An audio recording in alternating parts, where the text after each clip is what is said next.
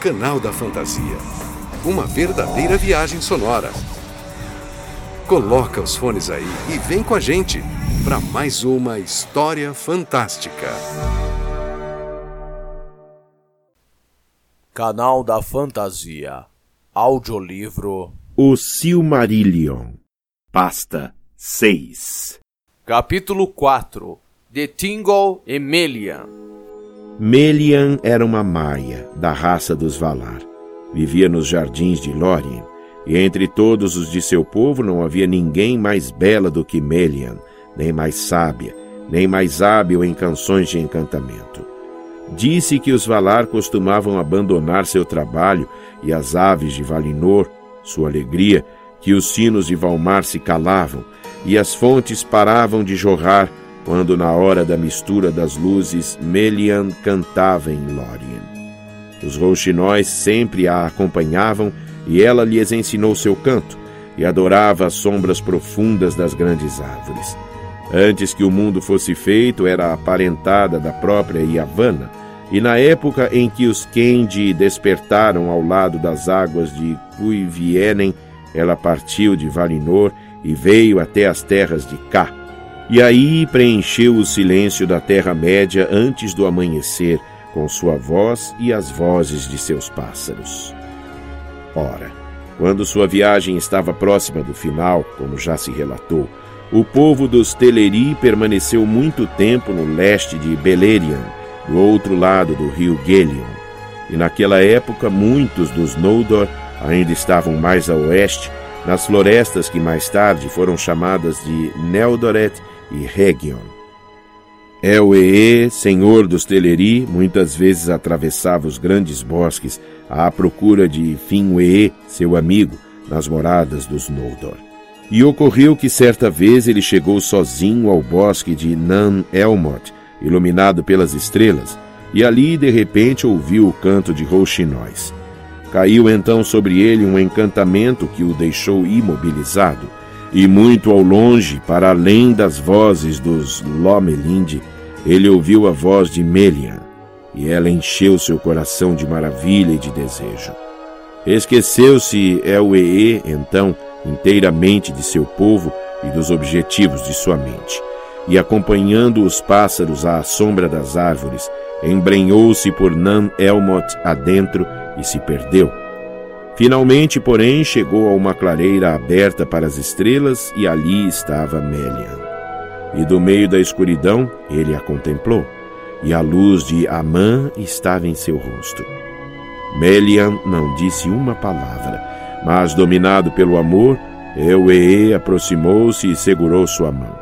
Imediatamente um encantamento caiu sobre ele, de tal modo que os dois ficaram na mesma posição, enquanto longos anos eram contados pelas estrelas que giravam acima de suas cabeças. E as árvores de Nan Elmot cresceram e se tornaram escuras antes que eles dissessem alguma palavra. Assim o povo de Elwee que o procurava não o encontrou, e Owe assumiu o trono dos Teleri e partiu, como é relatado daqui em diante. Enquanto viveu, Elwee Singolo nunca mais atravessou o mar para chegar a Valinor, e Melian não voltou para lá enquanto perdurou o reinado de ambos. A partir de Melian, porém, surgiu entre elfos e homens uma linhagem dos Ainur que estavam com Ilúvatar antes de Ia. Em tempos posteriores, Elwee tornou-se um rei célebre, e seu povo compreendia todos os Eldar de Beleriand. Os Sindar eram chamados Elfos Cinzentos, Elfos do Crepúsculo, e o rei Manto Cinzento era ele, Elu Tingol, na língua daquela terra. E Melian era sua rainha, mais sábia do que qualquer filho da Terra-média. E suas moradas ocultas eram em Menegroth, as mil cavernas em Doriath. Grande poder Melian concedeu a Tingol, que era ele próprio grande entre os Eldar, pois somente ele entre todos os Sindar havia visto com os próprios olhos as árvores no dia em que floresceram, e embora fosse rei dos Humaniar, não era incluído entre os Morikendi, mas entre os elfos da luz, poderosos na Terra-média. E do amor de Tingol e Melian vieram ao mundo os mais belos filhos de Ilúvatar que já existiram ou virão a existir. Capítulo 5 De Eldamar e dos príncipes dos Eldalie Com o tempo, as hostes de Vaniar e de Noldor chegaram ao ponto extremo oeste das praias das terras de Cá. Ao norte, esse litoral, nos tempos antigos posteriores à Batalha dos Poderes, fazia uma curva para o oeste, até que na região do extremo norte de Arda, somente um mar estreito dividia Amã, onde Valinor havia sido construída, das terras de cá. Mas esse mar estreito era cheio de um gelo que atritava pela violência do congelamento de Melkor. Por esse motivo, Boromee não conduziu as multidões dos Eudaliee para o extremo norte, mas as trouxe para as belas terras próximas ao rio Sirion, que mais tarde receberam o nome de Beleriand. E dessas praias, de onde pela primeira vez os Eldar, com medo e admiração, contemplaram o mar, estendia-se um oceano, largo, escuro e profundo, entre elas e as montanhas de Amã. Ora, Ulmo, de acordo com a decisão dos Valar, chegou ao litoral da Terra-média e falou com os Eldar que ali esperavam, com os olhos fixos nas ondas escuras, e graças às suas palavras e à música que criou para eles, com suas trompas de concha, seu medo do mar foi transformado em desejo. E por esse motivo, Ulmo arrancou uma ilha que há muito estava isolada no meio do mar, distante dos dois litorais, desde a época das turbulências da queda de Iluim. E com o auxílio de seus servos, ele a moveu como se fosse uma embarcação imponente e a ancorou na baía de Balar, na qual o Sirion desaguava.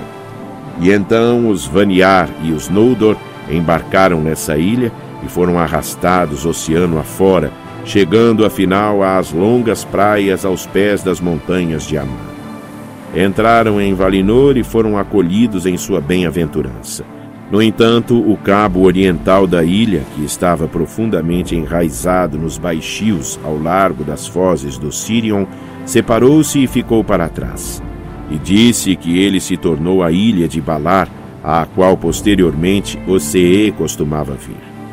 Já os Teleri estavam ainda na Terra-média, pois habitavam o leste de Beleriand, longe do mar, e só ouviram o chamado de Ulmo quando já era tarde demais.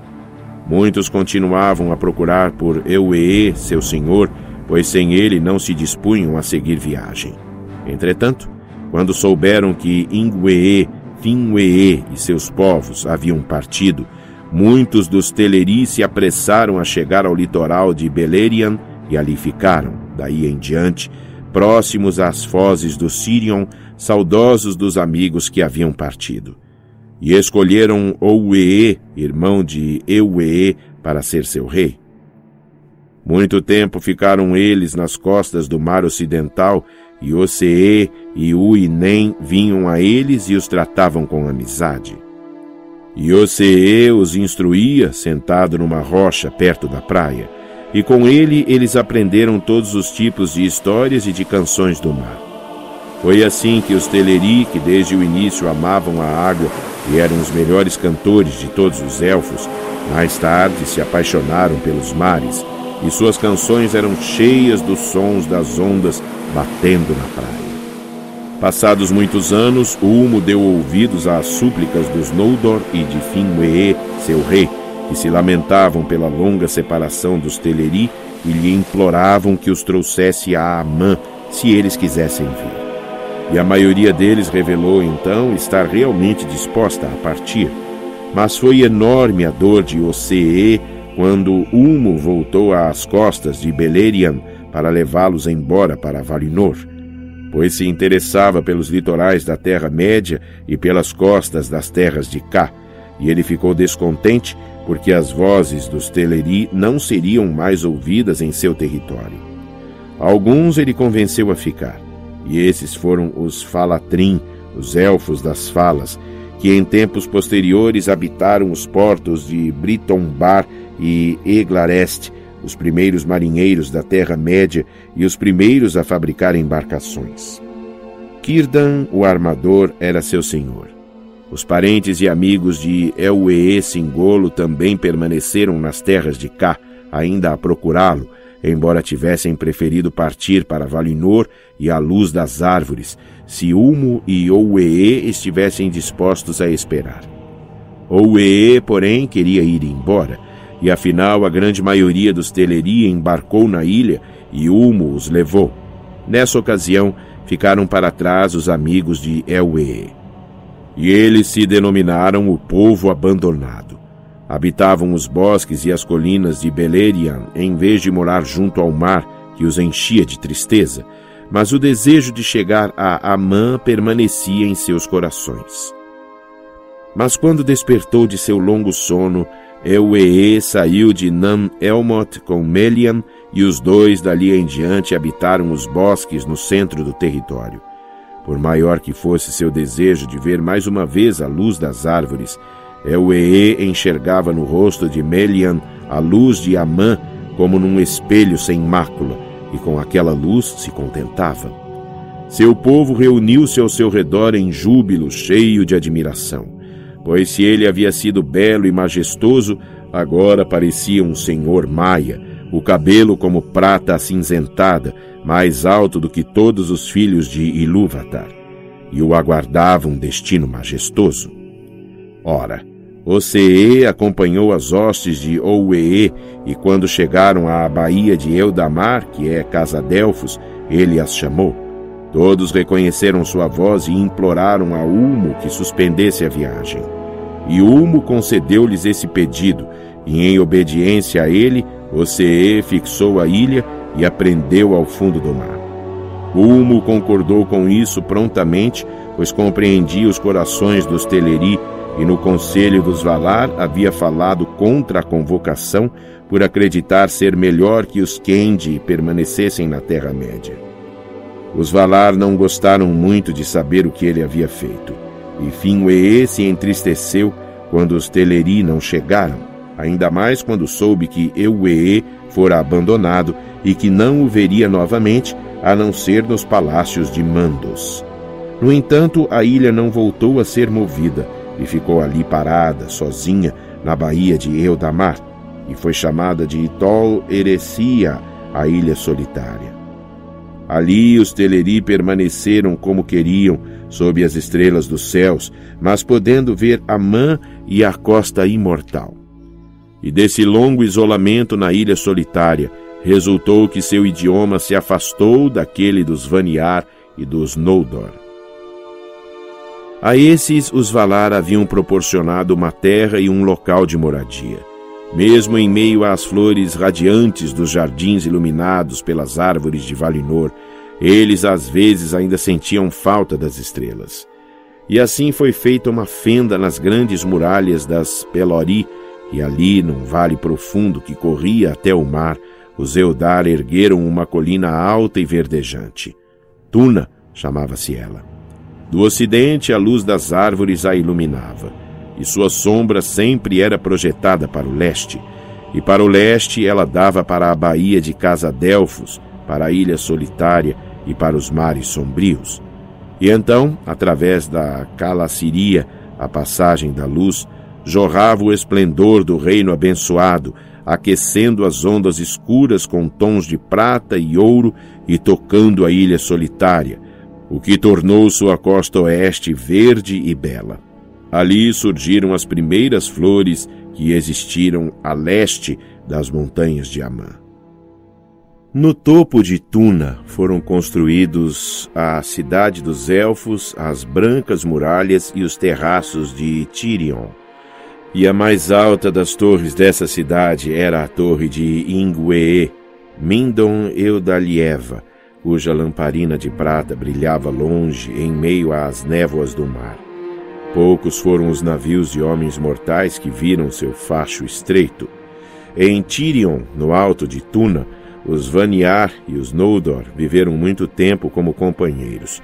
E como de tudo o que havia em Valinor, o que eles mais amassem era a árvore branca, e Havana fez para eles uma árvore semelhante a uma imagem menor de Teuperion, com a diferença de que ela não emitia luz de seu próprio ser.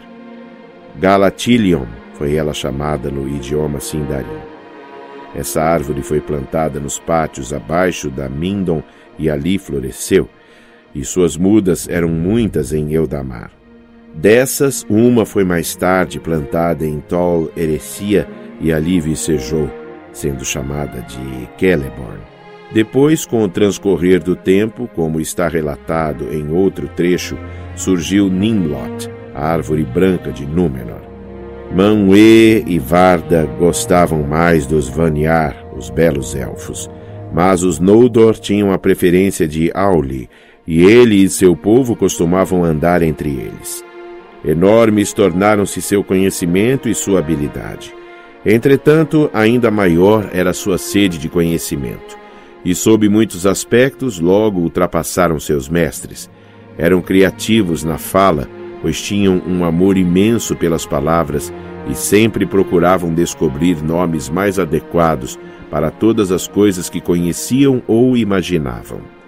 E aconteceu que os pedreiros da casa de Finwë, trabalhando nas montanhas em busca de pedra, pois adoravam construir altas torres, descobriram pela primeira vez as pedras preciosas e as apresentaram em miríades incontáveis e inventaram ferramentas para cortar e lapidar as pedras, esculpindo-as em muitas formas. Eles não as guardavam como tesouros, mas as davam livremente e com seu trabalho enriqueceram toda Valinor.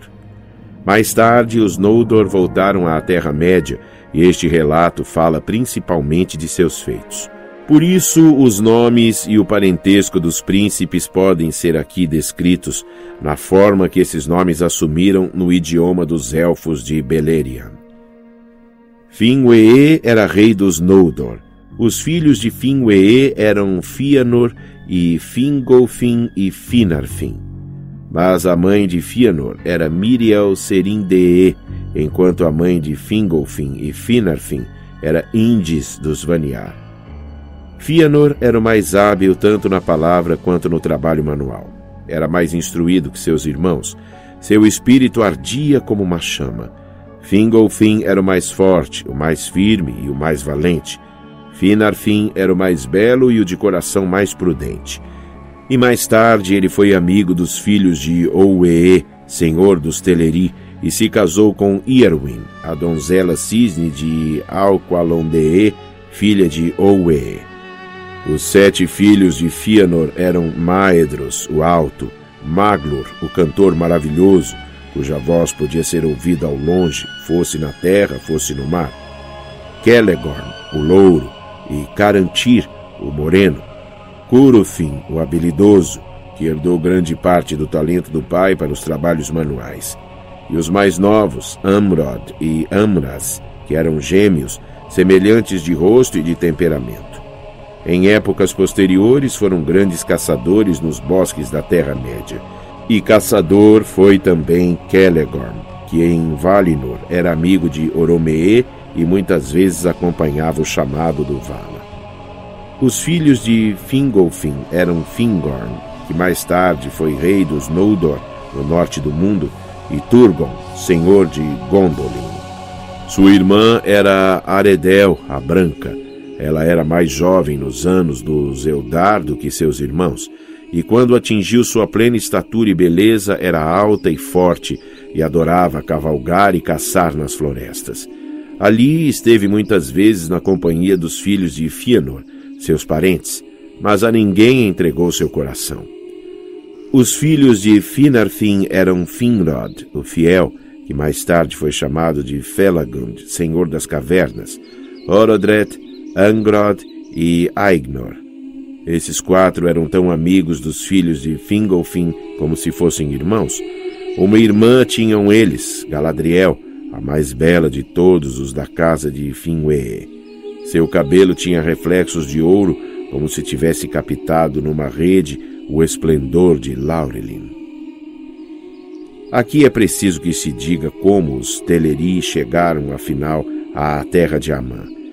Durante um longo período, eles permaneceram em Tol Erécia, Mas aos poucos seus corações foram mudando, sendo atraídos pela luz que se espalhava pelo mar até a ilha solitária.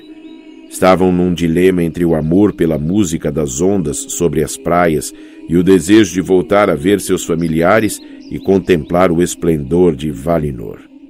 Mas no final o desejo de luz foi mais forte. Assim, submetendo-se ao desejo dos Valar, Ulmo enviou-lhes Ocee, seu amigo, e ele, embora triste, lhes ensinou a arte da fabricação de barcos. E quando seus barcos estavam prontos, ele lhes trouxe como presente de despedida muitos cisnes de asas fortes. Os cisnes então puxaram os alvos barcos de Teleri pelo mar calmo. E assim, finalmente e por último, chegaram eles a Amã e às costas de Eudamar. Ali ficaram. E se quisessem, podiam ver a luz das árvores e caminhar pelas ruas douradas de Valmar e pelas escadas de cristal de Tirion sobre Tuna, a colina verde, mas principalmente velejavam em seus barcos velozes nas águas da baía de Casadelfos, ou andavam junto às ondas na praia com o cabelo cintilando à luz que vinha do outro lado da colina. Muitas pedras preciosas deram-lhes os Noldor, opalas, diamantes e cristais claros, que eles espalharam pelas praias e pelos lagos. Maravilhosas eram as praias de Elendee naquela época, e muitas pérolas eles ganharam por si mesmos do mar, e seus palácios eram de pérolas, e de pérolas eram as mansões de Ouee em Alqualondee, o porto dos cisnes, iluminado por muitas lamparinas. Pois aquela era a sua cidade e o porto de seus barcos, e estes eram feitos na forma de cisnes, com bicos de ouro e olhos de ouro e azeviche. A entrada para aquele porto era um arco de rocha viva esculpida pelo mar e ela ficava nos limites de Eudamar, ao norte da Calacíria, onde a luz das estrelas era forte e clara. Com a passagem das eras, os Vaniar começaram a amar a terra dos Valar e a luz plena das árvores. Abandonaram a cidade de Tirion sobre Tuna e a partir daí passaram a morar na montanha de Manvee ou nas planícies e bosques de Valinor, afastando-se dos Noldor. Mas a lembrança da Terra-média à luz das estrelas permanecia nos corações dos Noldor, e eles ficaram na Calacíria e nas colinas e nos vales ao alcance do som do mar ocidental. E embora muitos deles costumassem passear pela terra dos Valar, fazendo longas viagens em busca dos segredos da terra, da água e de todos os seres vivos, Ainda assim, os povos de Tuna e de Alqualondee se aproximaram naquela época. Finwee era rei em Tirion e Ouwee em Alqualondee, mas Ingwee sempre foi considerado o rei supremo de todos os elfos. A partir daí, ele viveu aos pés de Manwë na Taniquetil. Fianor e seus filhos raramente moravam num único lugar por muito tempo mas viajavam com liberdade dentro dos limites de Valinor, chegando mesmo às fronteiras das trevas e às margens frias do mar de fora, em busca do desconhecido. Costumavam hospedar-se no palácio de Auli, mas Celegorm preferia ir para a casa de Oromee. E ali adquiriu grande conhecimento sobre aves e outros animais e aprendeu todas as suas línguas. Pois todos os seres vivos que existem ou existiram no reino de Arda, à exceção das criaturas perversas e cruéis de Melkor, viviam então na terra de Amã. E ali havia também muitas outras criaturas que não foram vistas na Terra-média e talvez nunca voltem a sê-lo, já que a configuração do mundo mudou. Capítulo 6 De Fëanor e da libertação de Melkor Agora as três famílias dos Eldar estavam finalmente reunidas em Valinor e Melkor estava acorrentado. Esse foi o apogeu do reino abençoado, a plenitude de sua glória e bem-aventurança, longo na contagem dos anos, mas muito breve na memória. Naquele tempo, os Eldar atingiram a maturidade de corpo e mente, e os Noldor progrediram sempre em conhecimentos e habilidades e os longos anos foram preenchidos com seus trabalhos prazerosos, nos quais inventaram muitas coisas belas e maravilhosas. Aconteceu então que os Noldor foram os primeiros a quem ocorreu a ideia das letras, e Rúmil de Tirion foi o nome do estudioso que conseguiu adequar sinais ao registro da fala e da música, alguns para serem gravados em metal ou em pedra, outros para serem desenhados com pincel ou pena. Naquela época nasceu em Eldamar, na casa do rei em Tirion, no cume de Tuna, o filho mais velho de Finwë e o mais amado. Curum Finwë era seu nome, mas por sua mãe ele foi chamado de Fianor, espírito de fogo, e assim é lembrado em todas as histórias dos Noldor. Miriel era o nome da sua mãe, que era chamada Serindee, por sua extraordinária competência no tiar e no bordado, pois suas mãos eram mais adequadas à delicadeza do que quaisquer outras entre os Noldor. O amor de Finwë e Miriel era imenso e cheio de alegria, pois começara no reino abençoado nos dias de bem-aventurança. Entretanto, ao dar à luz seu filho, Miriel foi consumida em corpo e em espírito. E depois do nascimento da criança, ela ansiava por se livrar do esforço de viver. E quando deu nome ao filho, disse ela a Finwë: Nunca mais terei filhos, pois as forças que teriam nutrido a vida de muitos foram todas para Fëanor. Finwë entristeceu-se então, pois os Noldor eram jovens e ele desejava trazer muitos filhos à bem-aventurança de Amã. Disse ele: Sem dúvida, existe cura em Amã. Aqui toda a exaustão pode encontrar alívio. Porém, como Miriel continuasse definhando, Finwë procurou aconselhar-se com Manwë, e Manwë a entregou aos cuidados de Irmo, em Lórien. Em sua despedida, por um curto período, pensava ele, Finwë estava triste, porque parecia uma infelicidade que a mãe se afastasse e perdesse, no mínimo, o início da infância do filho. É mesmo uma infelicidade, disse Miriel. E eu choraria se não estivesse tão exausta. Mas não me culpe por isso, nem por nada que possa acontecer. Ela foi então para os jardins de Lórien, onde se deitou para dormir. No entanto, embora parecesse estar dormindo, seu espírito de fato abandonou o corpo e passou em silêncio para os palácios de Mandos. As criadas de Esté cuidavam do corpo de Miriel e ele manteve seu vício, mas ela não voltou.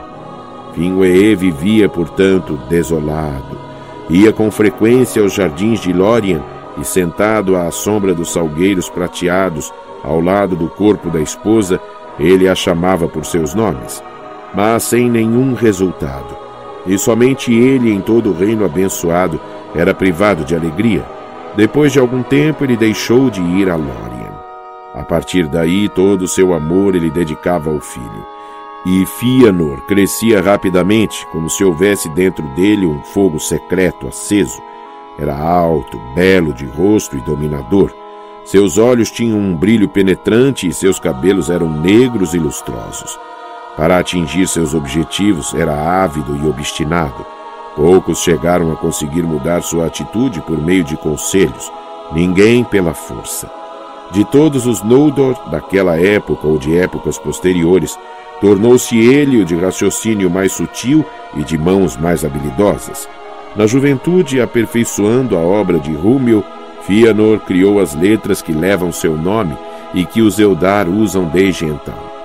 E foi ele o primeiro dos Noldor a descobrir como fazer, com técnica, pedras preciosas maiores e mais brilhantes do que as da terra.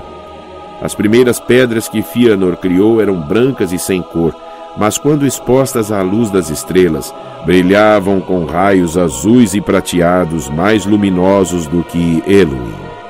E outros cristais ele também fez, com os quais era possível enxergar coisas distantes, em tamanho pequeno, mas com nitidez, como se fosse com os olhos das águias de Manwë. Raramente descansavam as mãos e a mente de Fianor.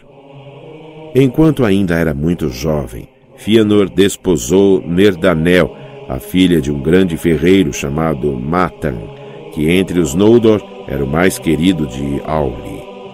E com Matan, Fianor muito aprendeu sobre a criação de objetos de metal e de pedra. Nerdanel também tinha firmeza e determinação, mas era mais paciente do que Fëanor, procurando compreender as mentes em vez de dominá-las. E a princípio ela o refreava quando o temperamento do marido se incendiava. Mas os atos posteriores do marido a entristeceram, e os dois se desentenderam. Sete filhos deu ela a Fëanor. Sua disposição ela transmitiu em parte a alguns deles, mas não a todos. Ora, ocorreu que Finwë tomou como segunda esposa Indis, a loura. Ela era uma Vânia, parente próxima de Ingwe, o rei supremo, alta e de cabelos dourados, e sob todos os aspectos diferente de Miriam. Finwë muito a amou e voltou a se alegrar. Porém, a lembrança de Miriam não abandonou a casa de Finwë nem seu coração, e de todos os que ela amava, Fëanor ocupava a maior parte de seu pensamento. O casamento do pai não agradou a Fëanor, e ele não sentia grande amor nem por Indis, nem por Fingolfin e Finarfin, os filhos dela. Fëanor vivia separado deles em viagens de exploração pela terra de Amã ou ocupando-se com o conhecimento e os ofícios que adorava. Nos tristes acontecimentos que mais tarde vieram a ocorrer e nos quais Fëanor assumiu a posição de líder, muitos perceberam o resultado dessa cisão dentro da casa de Finwë, considerando que, se Finwë tivesse suportado sua perda e se contentado em ser pai de seu poderoso filho, os caminhos de Fëanor teriam sido diferentes e um grande mal poderia ter sido evitado pois a dor e a discórdia na casa de Finwë estão gravadas na memória dos elfos Noldorin. Contudo, os filhos de Indis foram notáveis e gloriosos, bem como os filhos deles, e se eles não tivessem nascido, a história dos Eldar teria empobrecido. Ora, mesmo enquanto Fëanor e os artífices dos Noldor trabalhavam com prazer, sem prever nenhum fim para suas atividades, e enquanto os filhos de Indis atingiam sua plena maturidade, o apogeu de Valinor se aproximava do fim. Pois ocorreu que Melkor, como os Valar haviam determinado, completou sua pena de cativeiro, tendo permanecido três eras no cárcere de Mandos, totalmente só. Por fim, como Manwë havia prometido, ele foi conduzido novamente diante dos tronos dos Valar. Contemplou então sua glória e sua bem-aventurança, e a inveja encheu seu coração. Viu os filhos de Ilúvatar sentados aos pés dos poderosos, e o ódio o dominou. Observou a abundância de pedras preciosas e as cobiçou. Ocultou, porém, seus pensamentos e adiou sua vingança. Diante dos portões de Valmar, Melkor humilhou-se aos pés de Manwë e suplicou seu perdão, jurando que se pudesse ser equiparado mesmo ao mais ínfimo dos seres livros de Valinor, ajudaria os Valar em todas as suas obras, e principalmente na cura dos muitos danos que causara ao mundo. E Niena auxiliou em sua súplica, mas Mandos não se pronunciou.